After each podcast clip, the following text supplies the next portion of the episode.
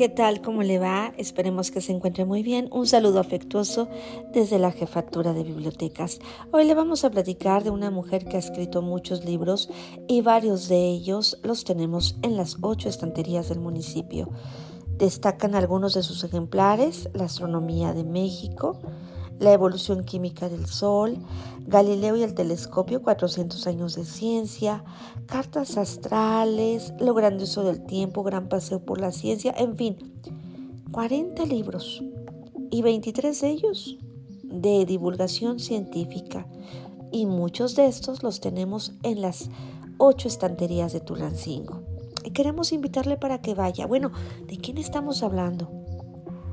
Julieta Fierro, como ya lo sabemos, es muy reconocida en México y en todo el mundo y ha recibido tres doctorados honoris causa, uno en el CITEM, uno por la Universidad Michoacana de San Nicolás de Hidalgo y otro otorgado por la Universidad Autónoma Benito Juárez de México. Así que muchos reconocimientos también, ¿eh?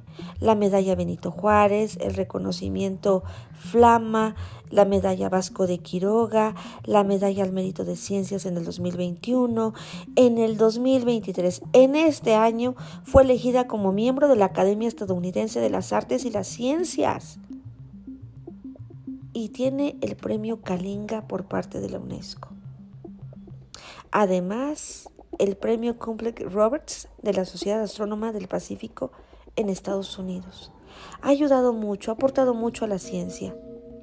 De hecho, estuvo participando con Puerto Rico y con em, Sudáfrica, también con Estados Unidos. Por ejemplo, colaboró en la creación de un Museo de Ciencias en Puerto Rico y de los observatorios McDonald de Estados Unidos y Sutherland en Sudáfrica.